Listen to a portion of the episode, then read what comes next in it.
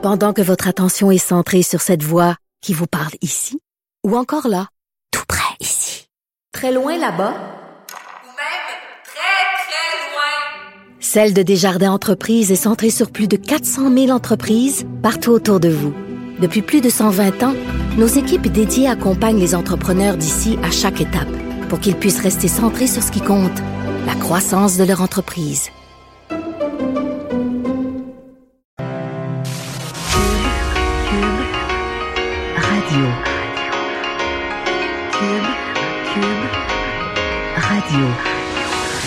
Le retour de Mario Dumont. Deux heures d'info. De 15 à 17. Il provoque et remet en question. Il démystifie le vrai du faux. Mario Dumont et Vincent Dessureau. Le retour de Mario Dumont. Bonjour Vincent. Salut Mario. Ça va bien? Ça va bien toi? Mais là, ça va mal. Comment ça? Je me prêtais à faire. J'ai tout organisé pour fêter l'Halloween demain. Oui. Ben là, euh, ça dépend où tu te situes, là. On va faire le tour euh, des, des villes. C'est ça. Mais ça- dans tes nouvelles aujourd'hui, t'as un déplacement de l'Halloween. Je suis obligé de déplacer l'Halloween. Euh, c'est- J'ai du jamais vu, là. Je pense pas que- secoué, là. Je suis secoué, là. Parce qu'on a eu les pires tempêtes du, le 24 décembre, souvent, puis on n'a jamais remis Noël euh, au Boxing Day. Je me souviens pas qu'on ait remis ça euh, au Boxing Day, là. Euh, alors, on le fait avec l'Halloween, dépendamment des municipalités, en raison de cette météo euh, demain qui devrait être très, très difficile. Euh, quoi qu'à certains endroits, ça s'améliore? Faire le tour des... euh, mais la non, liste... non, non, non, non, non, arrête là. Si, Ouais, des tu- muni- si des municipalités déplacent l'Halloween, Oui. là, la météo a une obligation de résultat. la météo peut pas... le- Non, non, arrête. Elle peut pas nous lâcher. La météo peut pas les lâcher, là. Il peut pas juste avoir une petite pluie. euh, Non, ça peut non, être non. léger. Si les municipalités déplacent l'Halloween, je pense que la météo a un devoir d'État d'être dégueulasse. Là, de, OK, bon. vente, que ça arrache tout. Pleuve. Ben, je dois te sortir les pires prévisions que je peux trouver. OK. OK? Tantôt, puis on va euh, pouvoir regarder les villes qui, euh, qui sont touchées. Alors, euh, peut-être que certains parents vont pouvoir faire deux villes, les parents très motivés qui veulent vraiment que leurs enfants Hey, aient leur dose vrai, de ça? sucre. Ben oui, tu peux te déplacer dans la ville de la voisine si euh, Fait tu fêtes l'Halloween le 31. puis tu vas dans une ville fermée euh, le lendemain. Fait que tu gagnes. euh, Tu vois, c'est la première affaire euh, la- à laquelle j'ai pensé. Là. Là, t'es profiteur d'une situation. Ton premier réflexe, c'est d'en en tirer le maximum. Oui. Fait que restez à l'antenne si vous voulez savoir est-ce que dans votre ville, quel jour on fête l'Halloween, le restez là. Euh, en attendant, on se parle euh, aujourd'hui de la, de la- un peu la grosse nouvelle du jour, la CAQ qui donne suite à un des engagements qui avait été les plus controversés durant la campagne électorale, le test des valeurs. Oui, le fameux test des valeurs, euh, le gouvernement Legault qui euh, qui avance donc euh, avec ce, ce dossier, euh, puisque ce test va entrer en vigueur le 1er janvier 2020. Alors c'est c'est tout près, on est à quelques mois, euh, avec des, de- différentes options. Puis on se souvient, on le test des valeurs, ça demeurait un concept un peu flou sur son sa la façon de faire. Est-ce qu'on allait retourner les gens si on ils répondaient de façon incorrecte à certaines questions? c'est ce qui donnait le caractère extrême aussi. Tu dis quelqu'un est arrivé au Québec, puis là, on le renvoie parce qu'il n'a pas passé un test. là. Exact. C'est sûr que c'est des questions qui euh, sont, sont importantes aussi. Alors, euh, euh, on va finalement offrir deux options aux, euh, aux immigrants qui souhaitent donc s'installer au, au Québec. Euh, ce qu'on appelle euh, l'obtention d'une attestation d'apprentissage des valeurs démocratiques et des valeurs québécoises exprimées par la Charte des droits et libertés de la personne. Alors, c'est la version longue du test des valeurs, là, tu comprends? Euh, et euh, on, euh, ce qu'on apprend donc dans ce règlement publié aujourd'hui dans la Gazette officielle, ça vient donc modifier le règlement sur l'immigration qui est en vigueur présentement. Et euh, il y a un principe de chance. Là. Alors, on aura des chances pour euh, répondre correctement au test des valeurs et avoir la note minimale de 75% euh, Alors, vous pourrez... Il y aura deux chances pour reprendre l'évaluation qui porte sur certaines valeurs. Deux chances de reprendre, ce qui veut dire trois, trois chances au total. Trois chances totales. Mais après deux échecs, on se retrouve avec deux choix. Qui est soit de le reprendre une dernière et ultime fois, ou d'aller faire un cours porté sur euh, un cours de 24 heures, là, donné sur cinq jours. Faire le constat que je pense que tu comprends pas comment ça marche trop trop au Québec, la ça. société. Et là, on, tu vas suivre cette formation-là, et après ça, tu, tu, c'est comme si tu avais passé le test avec succès. Parce qu'on se comprend que ce qu'on a vu des questions, euh, bon, c'est parce que si tu passes pas, c'est parce que tu sais pas qu'au Québec, il y a égalité homme-femme, c'est parce que tu sais pas qu'il y a pas la polygamie, c'est parce que tu sais pas... Exact, c'est quand même des questions euh, Ben, qui paraissent faciles, puis qui, à la limite, même si tu penses pas ça, même si toi, tu es en désaccord avec, exemple, les mariages homosexuels, ben, Parce que justement, ça, on te demande pas Toi, t'es d'accord. On te demande pas ton On te avis. Comment ça marche au Québec? On te demande comment ça marche au Québec. C'est quand même une différence, euh, une différence importante. Euh, parce qu'une une des questions, là, dit identifier là où les situations où la discrimination euh, refusait un emploi. Là. Donc, pour la discrimination qui pourrait vous faire refuser un emploi, être une femme enceinte. Alors, évidemment, c'est pas ça. Une personne qui n'a pas le diplôme requis, requis. Bon, c'est la réponse. Ou une personne à cause de son origine ethnique. Euh, Mais avoue que ça, c'est- vraiment facile. C'est-à-dire que juste par le gros bon sens, t'es censé comprendre que, ben oui, t'as pas le diplôme, c'est pas de la discrimination, t'as juste, pas- juste pas faire le travail. Tu sais, c'est comme, effectivement. il me semble que c'est quasiment une évidence là, pour... euh, Mais la question sur, euh, mettons, le qui peut se marier, à mon avis, Parce que bon, tu vois des c'est des, des dessins là. Alors on voit euh, homme-femme, euh, homme-homme, euh, femme-femme et euh, des Polyga- trois personnes. Polygamie, là, Alors, trois faut quand même, tu peux pas dire ah ben, au Canada c'est accepté, alors on va tout simplement accepter euh, tout le monde. Ça peut être euh, une erreur. Alors ce genre de questions là, il sera. Mais la grosse différence, c'est que le test soit passé dans le pays d'origine. Donc, la personne qui veut venir au Québec, plutôt que de la laisser venir et d'y faire le test une fois rendu au Québec, le fait de ramener le test à- dans le processus de sélection dans le pays, c'est ça change tout. C'est qu'au pire, d'abord, je pense que tout est fait pour que tu le passes. Je vois pas comment avec trois essais d'un test facile, plus si jamais tu, tu- tu te rends compte que tu le passes pas, tu vas tu remplaces le test par un cours. Euh, je vois pas comment tu peux ne pas passer à travers ça. De Est-ce qu'il devrait y avoir des questions là-dedans, tant qu'à avoir un peu dedans, des questions qui, tu sais, la note c'est 75% Mais la question sur euh, l'égalité homme-femme, là, est-ce que ça devrait être des questions où c'est tu passes ou tu passes pas, là? Tu comprends? Tu peux pas l'échouer. Parce que Oh, certaines des- questions seraient assez importantes pour dire. Mais toi, t'es trop sévère en tout. Là. Tu voudrais mettre des tests aux gens pour leur donner le droit d'aller voter. non, non, non, quand même. ben, Non. non. mais bon, alors. T'as euh, déjà dit un minimum, là. Non, mais non, mais c'est une idée de me dire, à ma tête, c'est, tu sais, c'est une- tu sais rien, un rien, petit rien questionnaire. Je comprends que ça fait bondir, évidemment, tous ceux qui sont pro-démocratie, je le comprends, mais avant de voter, quelques petites questions, là, juste pour voir si on suit, en gros, là. Ouais. Euh, mais je comprends que c'est, ça, ça passe Il y a Guy Nantel, qui a- a a eu cette idée-là aussi. Oui, il y aurait- des fois, on filtrerait peut-être beaucoup trop de monde. Ouais. Ouais. Euh, on va en parler du test des valeurs tout de suite. Euh, le ministre de l'Immigration, de la Francisation et de l'Intégration, Simon Jolin Barrette, qui est avec nous. Bonjour. Bonjour, M. Dumont. Euh, vous dites, euh, on a livré la marchandise, mais on s'entend que c'est une version beaucoup plus douce du test des valeurs que ce qui était votre programme électoral.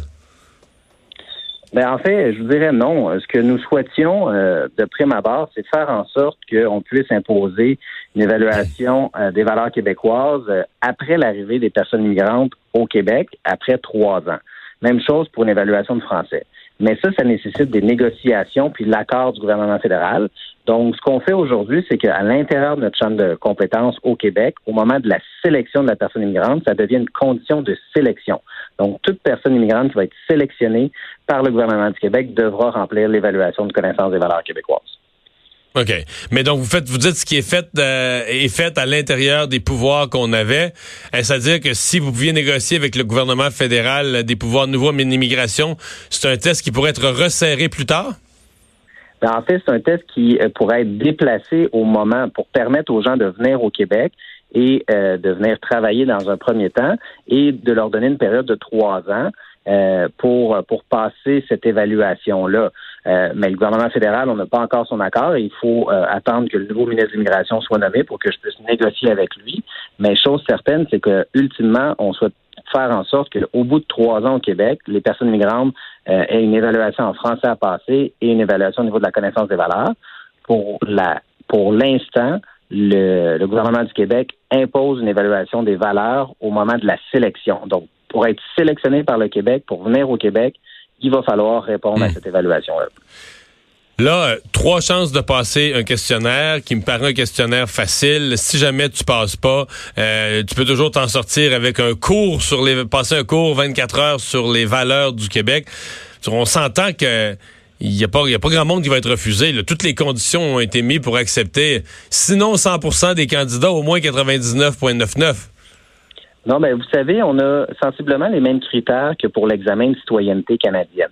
L'examen de citoyenneté canadienne, c'est 20 questions, il faut avoir 75 Et également, aussi, c'est euh, la possibilité d'avoir trois reprises et de recommencer euh, la démarche de citoyenneté canadienne dès le départ si vous échouez à ces trois euh, essais-là. C'est la même chose pour l'évaluation euh, des valeurs québécoises. Ce qu'on fait, ce qu'on fait, c'est qu'il y a une évaluation en ligne de 90 minutes qu'on peut reprendre à deux reprises. Si jamais c'est pas possible, le candidat réussit pas l'évaluation, ben à ce moment-là, on ferme sa demande d'immigration.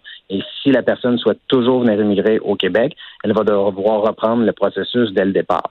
Si elle est déjà présente au Québec, comme un, diplômé euh, dans une institution d'enseignement québécoise ou si euh, elle est travailleur temporaire ici déjà au Québec, ben oui, elle peut suivre le cours Objectif Intégration, un cours de 24 heures qui va lui donner une attestation. Euh, et le cours porte sur notamment les valeurs québécoises, les codes de vie, les codes sociaux, l'intégration au travail ici au Québec. Euh, là, euh, j'ai compris que les questions, évidemment, pour pas que les gens puissent savoir d'avance quel va être le test, euh, le test, ce sera un peu comme à l'assurance automobile, c'est-à-dire qu'il y a une banque de questions, des centaines de questions, et la personne qui répond, le système de façon aléatoire, c'est comme pige certaines questions qui, qui, qui, donc on peut pas apprendre d'avance, on peut pas savoir, mettons, les 20 questions, quelles, vont, quelles elles vont être.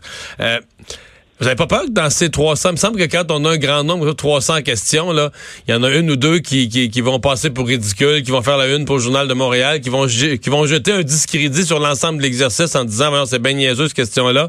Les avez-vous vérifiées une par une vous-même? Non, ben en fait, nous, on a donné un contrat à des experts d'un centre de recherche qui sont spécialisés en relations interculturelles puis en intégration, qui ont le mandat euh, de développer euh, les questions, mais j'ai donné des grandes orientations. Les questions vont porter sur cinq thèmes. La société francophone, la société démocratique, les droits et responsabilités des Québécois et des Québécoises, la société laïque et l'égalité entre les femmes et les hommes. Et au-delà de l'évaluation, ce qui est important là, c'est la sensibilisation aux nouveaux arrivants, aux valeurs québécoises. Le fait dans notre société de ne pas discriminer en fonction de l'orientation sexuelle, en fonction de la couleur de la peau, de l'origine ethnique, en fonction de l'orientation sexuelle, euh, je pense que ce sont des valeurs importantes auxquelles les Québécois adhèrent. Même chose pour la laïcité de l'État. Je pense qu'en Amérique du Nord, c'est une des choses qui nous distingue. Ça fait partie de l'identité québécoise. Puis les Québécois sont fiers de leurs valeurs. Et euh, je pense que c'est un message aussi qu'on envoie pour dire que au Québec, de la façon dont la société est organisée, ben, c'est en fonction euh, des valeurs qui sont inscrites dans la Charte des droits et libertés de la personne.